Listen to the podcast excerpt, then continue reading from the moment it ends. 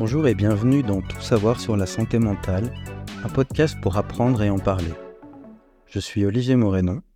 Aujourd'hui, nous plongeons au cœur d'un sujet vital, la stigmatisation de la maladie mentale. Comme le racisme repousse l'autre par l'ignorance et la peur, la stigmatisation psychique naît du même terreau d'incompréhension.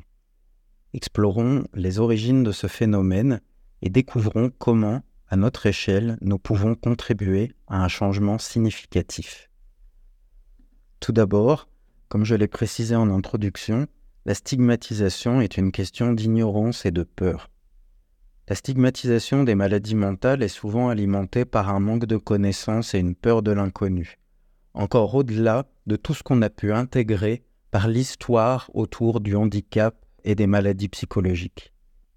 Cette peur pousse à l'exclusion comme dans le racisme où l'autre est rejeté pour sa différence. Mais qu'est-ce qu'exactement que la stigmatisation et comment se manifeste-t-elle dans notre société? L'impact de la stigmatisation est profond et dévastateur. Elle enferme les personnes dans la solitude et la honte, les empêchant souvent de chercher de l'aide. C'est un cycle destructeur qu'il est urgent de briser. Comment? Eh bien en s'informant, comme avec ce podcast par exemple, et en agissant. Nous avons tous un rôle à jouer.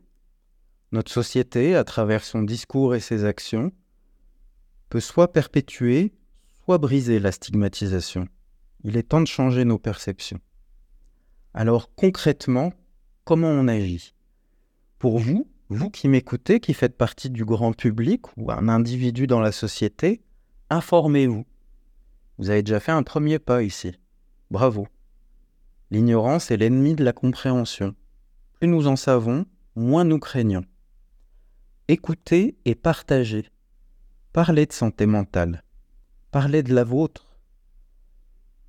Parler de santé mentale de manière générale ouvre la voie à la normalisation de ces discussions. Challengez les stéréotypes. Remettez en question les idées reçues et corrigez les mythes autour de vous. Et si vous voulez retrouver les différents mythes, retournez voir l'épisode numéro 1 sur le normal et le pathologique. Mais maintenant, je m'adresse aux soignants. Éduquez. Utilisez votre plateforme pour informer et sensibiliser. Pratiquez l'empathie. Tout le monde se dit on doit être empathique en, en étant soignant. Mais traiter chaque patient avec respect, c'est aussi respecter son état psychologique et surtout le considérer. Considérez-le comme un individu à part entière.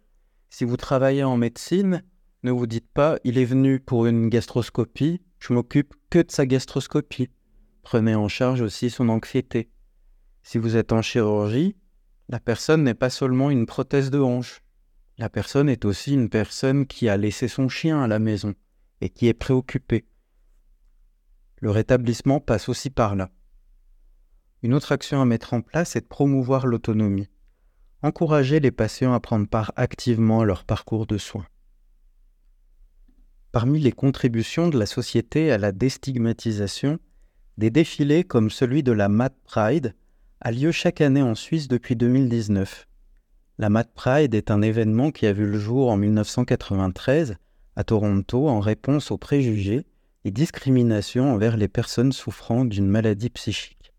En Suisse, la première Mad Pride a eu lieu en 2019 à Genève, puis à Berne en 2022 et Lausanne en 2023. La Mad Pride en Suisse vise, comme les autres Mad Pride, à déstigmatiser les maladies psychiques de plusieurs façons. D'abord en donnant de la visibilité.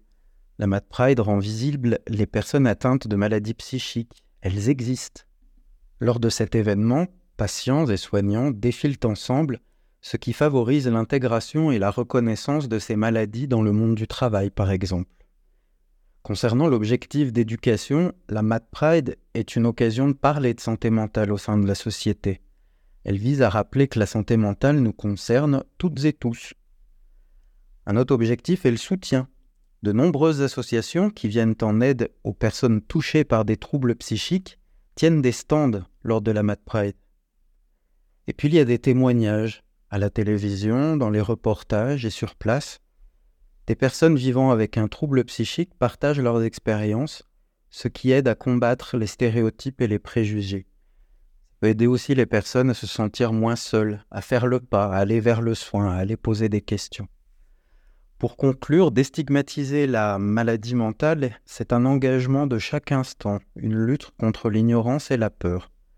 En nous informant, en partageant et en agissant, nous pouvons tous contribuer à bâtir une société où la maladie mentale est perçue avec la même légitimité et le même respect que les autres maladies.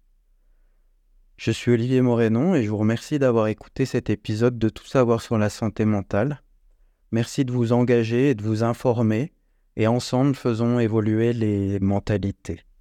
Restez à l'écoute, prenez soin de vous et à très bientôt.